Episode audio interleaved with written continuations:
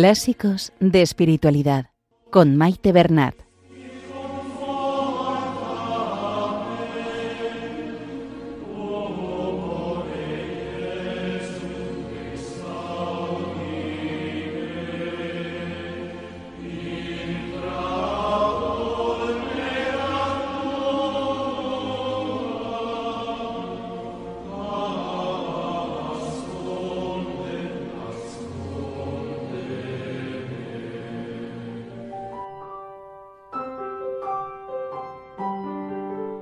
Un saludo a todos los oyentes de Radio María y bienvenidos al programa Clásicos de Espiritualidad.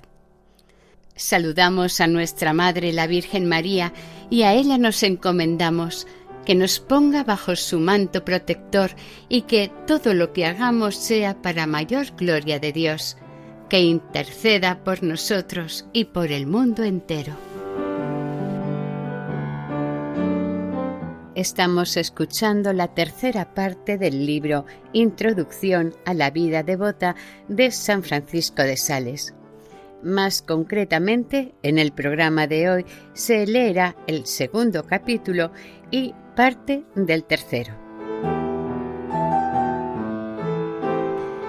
San Francisco de Sales sigue tratando el tema de las virtudes y las consideraciones que hay que tomar para la elección de estas a trabajar para cada uno en particular. En este razonamiento sobre la elección de virtudes a trabajar, nos hace ver que no puede haber una regla rígida y establecida, pues cada persona es diferente y también hay que tener en cuenta el grado de perfección en el que se encuentra su alma. En cuanto a las virtudes, también hay factores a tener en cuenta. Una virtud buena en sí misma puede ser reprensible según el contexto y el celo que se pone en ella.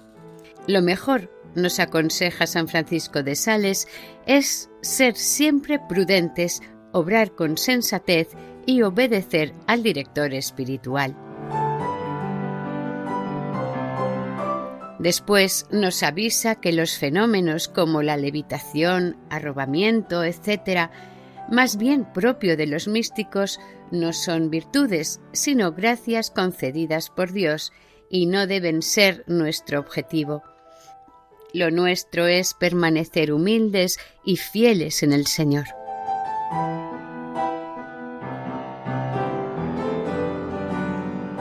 En el capítulo tercero nos hablará de la virtud de la paciencia. La trata desde diferentes aspectos y situaciones. San Francisco de Sales nos está ayudando a reconocer cuando una virtud se aplica de forma adecuada y cuando ésta no tiene una recta intención.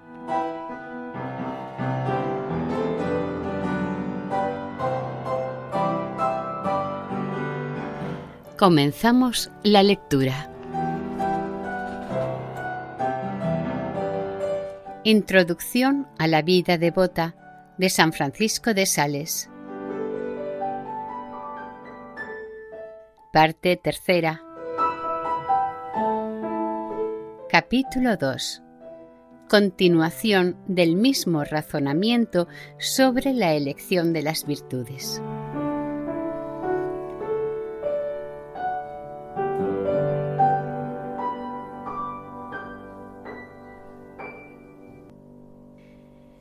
Dice muy bien San Agustín que los que comienzan a ejercitarse en la devoción cometen ciertas faltas que, si atendemos al rigor de las leyes de la perfección, han de ser castigadas, pero que, no obstante, son loables por el buen presagio que revelan de una futura excelencia en la piedad, para la cual incluso sirven de disposición aquel servil y vulgar temor que engendran los excesivos escrúpulos en las almas recién salidas del camino del pecado, es una virtud recomendable en los que comienzan y augurio seguro de una futura pureza de conciencia. Pero este mismo temor sería vituperable en los que están muy adelantados, en cuyo corazón ha de reinar el amor, que poco a poco aleja esta clase de temor servil. San Bernardo era al principio muy riguroso y muy áspero con los que se acogían a su dirección, a los cuales decía sin preámbulos que habían de dejar el cuerpo e ir a él solamente con el espíritu. Cuando oía sus confesiones, reprendía con una severidad extraordinaria toda suerte de faltas, por pequeñas que fuesen, y de tal manera movía a los pobres principiantes hacia la perfección que a fuerza de empujarlos más bien los alejaba de ella, porque perdían el ánimo y el aliento al sentirse con tanta violencia arrastrados por una subida tan alta y tan empinada. Como ves, Filotea, era el celo ardentísimo de una perfecta pureza lo que inducía a aquel gran santo a seguir este método, y aquel celo era una gran virtud, pero virtud que no dejaba de ser reprensible. Por esto, el mismo Dios, por medio de una sagrada aparición, le corrigió y derramó sobre su alma un espíritu dulce, suave, amable y delicado, merced al cual fue todo otro, se acusó de haber sido tan exigente y severo y llegó a ser tan afable y condescendiente con cada uno que se hizo todo a todos para ganarlos a todos. San Jerónimo, después de haber referido que Santa Paula, su amada hija espiritual, era no sólo excesiva, sino pertinaz en sus mortificaciones de suerte que no quería someterse a la orden en contra que su obispo San Epifanio le había dado en este punto, y que, además de esto, de tal manera se dejaba dominar por la tristeza cuando moría alguno de los suyos, que siempre estaba en peligro de muerte. Añade Dirán que, en lugar de escribir alabanzas de esta santa, escribo las censuras y vituperios. Pongo por testigo a Jesús, a quien ella ha servido y al cual yo quiero servir, que no miento, ni por exceso ni por defecto, sino que escribo ingenuamente lo que ella es, como un cristiano debe escribir de una cristiana, es decir, que escribo la historia y no un panegírico, y que sus vicios son las virtudes de los demás. Quiere decir que las imperfecciones y los defectos de Santa Paula serían virtudes en un alma menos perfecta, como en efecto hay actos que son considerados como imperfecciones en los que son perfectos, los cuales actos serían tenidos como grandes perfecciones en los que son imperfectos. Es muy buena señal en un enfermo la hinchazón de las piernas durante su convalecencia, porque ella revela que la naturaleza, al ser reforzada, elimina los malos humores que en ella están de más. Pero esta misma señal sería mala en quien no estuviese enfermo, porque denotaría que la naturaleza no tiene la fuerza suficiente para hacer desaparecer y resolver los humores. Filotea.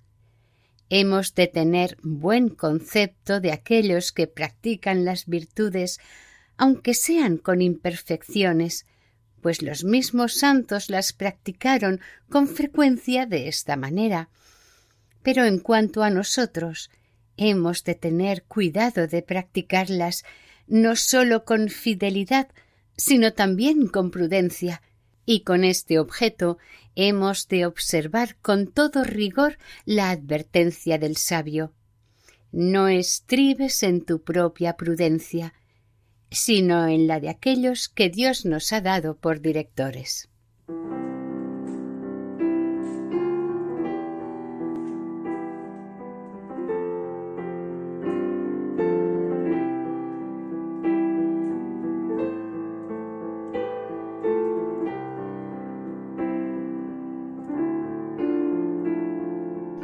Estamos escuchando en el programa Clásicos de Espiritualidad la tercera parte del libro Introducción a la vida devota de San Francisco de Sales.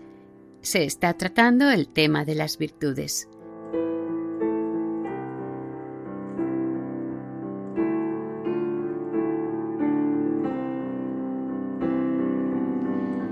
Hay muchas cosas que se toman por virtudes y que no lo son en manera alguna.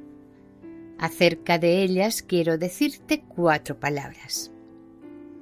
Tales son los éxtasis, los arrobamientos, las insensibilidades, las uniones deificadas, las elevaciones, las transformaciones y otras perfecciones por el estilo de que tratan algunos libros, los cuales ofrecen elevar al alma hasta la contemplación puramente intelectual, a la aplicación esencial del espíritu y a la vida supereminente. Pues bien, Filotea, estas perfecciones no son virtudes, sino más bien recompensas que Dios otorga por las virtudes. O mejor aún, una muestra de los goces de la vida futura que alguna vez se concede a los hombres para hacerles desear su total posesión que sólo se encuentra en el cielo. Por lo mismo, no hay que aspirar a estas gracias, pues no son en manera alguna necesarias para servir bien y amar a Dios, lo cual ha de ser nuestro único anhelo. Además, con mucha frecuencia son gracias que no podemos alcanzar con nuestro esfuerzo y trabajo, ya que más bien son pasiones que acciones que podemos recibir, pero no producir en nosotros. Añado que no nos hemos de proponer otra cosa que llegar a ser personas de bien, devotas, hombres piadosos, mujeres piadosas. En esto, pues, hemos de trabajar, y si Dios quiere elevarnos a estas perfecciones angélicas, también seremos buenos ángeles.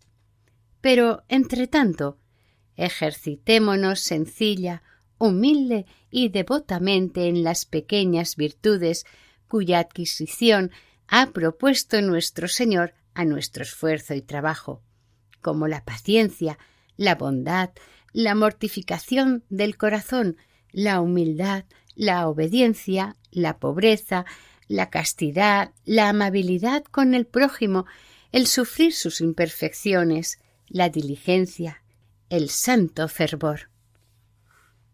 Dejemos, pues, de buen grado las sublimidades a las almas muy encumbradas.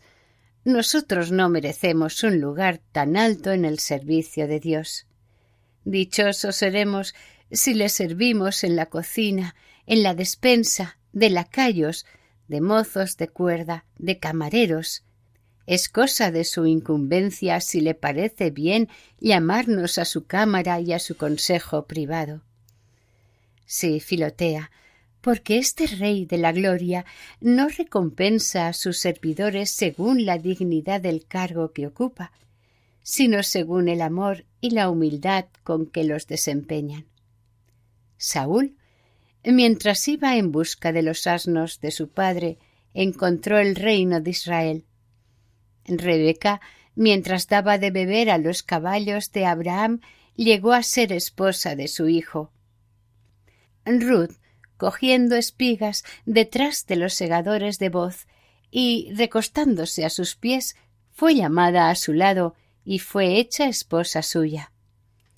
Ciertamente, las pretensiones muy elevadas de cosas extraordinarias están en gran manera expuestas a ilusiones, engaños y falsedades, y ocurre algunas veces que los que se imaginan ser ángeles no son ni siquiera hombres de bien, y que en realidad hay más grandeza en las palabras y en los términos que emplean que en el sentimiento y las obras. No obstante, nada hemos de despreciar ni censurar temerariamente, sino que, sin dejar de bendecir a Dios, por el encumbramiento de los demás, permanezcamos humildemente en nuestro camino más bajo, pero más seguro, menos excelente, pero más de acuerdo con nuestra insuficiencia y pequeñez, y si perseveramos humilde y fielmente en él, Dios nos levantará a grandezas más sublimes.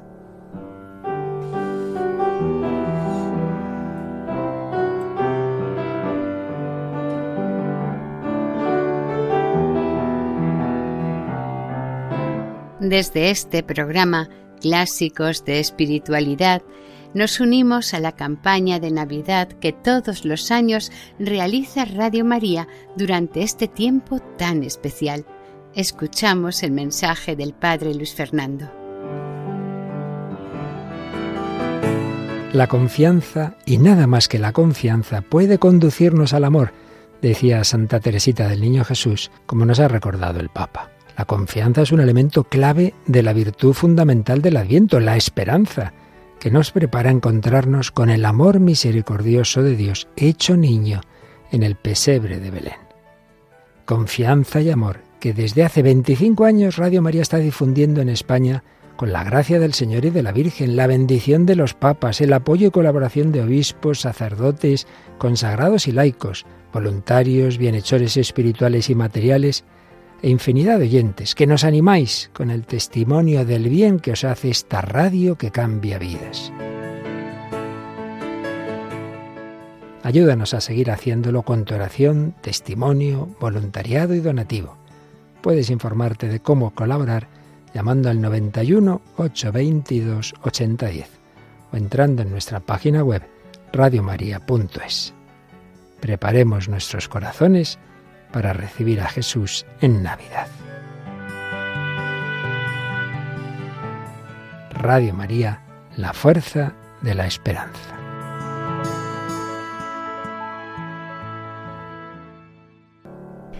Continuamos la lectura de Introducción a la vida devota. Tercera parte. Capítulo 3 de la paciencia.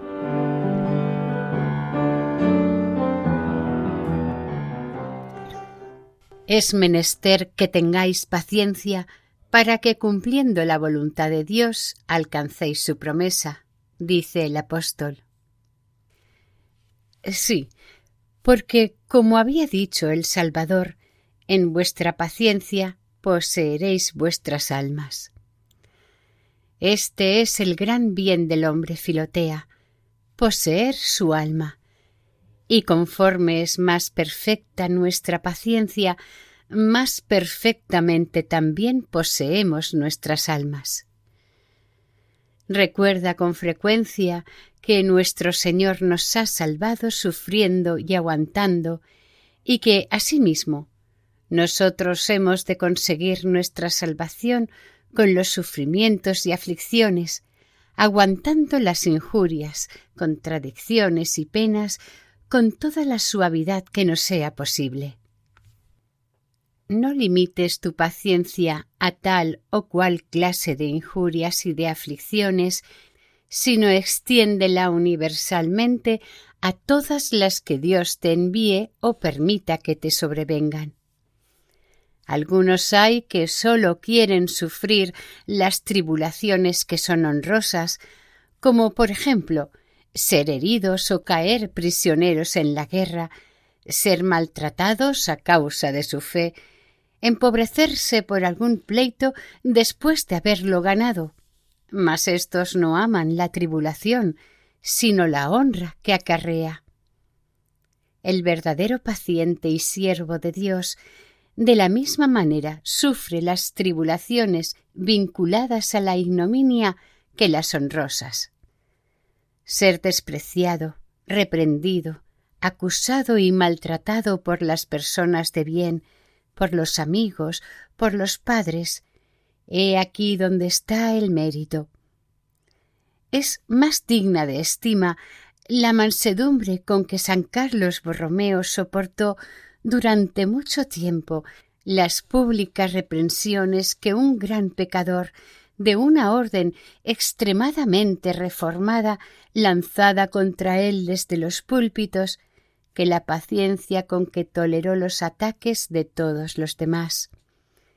Porque así como las picaduras de abejas escuecen más que las de las moscas, así el daño que recibimos de las personas buenas y la contradicción de que éstas nos hacen objeto son más insoportables que las de los demás, y ocurre con frecuencia que dos hombres de bien, llenos de buena intención, con motivo de diversidad de opiniones, se causan mutuamente grandes contradicciones y persecuciones. Seas paciente, no sólo en lo más grande y principal de las aflicciones que te sobrevengan, sino también en lo accesorio y accidental que de ellas se deriva. Muchos querrían soportar algún mal, pero sin sentir la molestia. Poco me importaría, dice uno, haberme empobrecido si no fuese porque esto me privara de servir a mis amigos, de educar a mis hijos y de vivir de una manera honrosa, según quisiera. Y otro diría yo no me apuraría si no fuese porque el mundo creerá que esto ha ocurrido por mi culpa. Otro fácilmente se conformaría con paciencia que hablasen mal de él, con tal que nadie creyese al calumniador. Otros quisieran sufrir algunas molestias del mal, pero no todas. No se impacientan, dicen, porque están enfermos, sino porque no tienen recursos para hacerse cuidar o bien por las molestias que causan a los que les rodean. Mas yo digo, Filotea, que hay que tener paciencia no sólo para estar enfermo, sino también para tener la enfermedad que Dios quiere, donde quiere, entre las personas que quiere y con las incomodidades que quiere, y así de todas otras tribulaciones.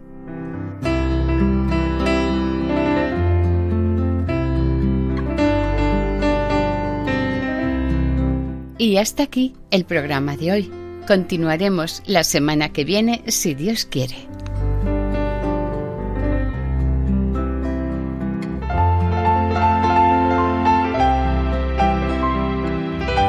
Les esperamos aquí en el programa Clásicos de Espiritualidad, con introducción a la vida devota de San Francisco de Sales. Para ponerse en contacto con el programa, nuestra dirección de correo electrónico es clásicos de espiritualidad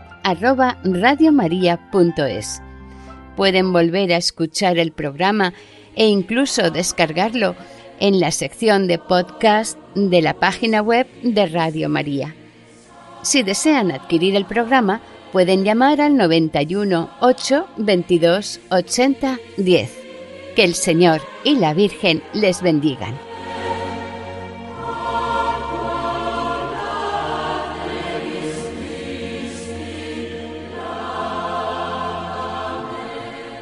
Han escuchado en Radio María Clásicos de Espiritualidad con Maite Bernat.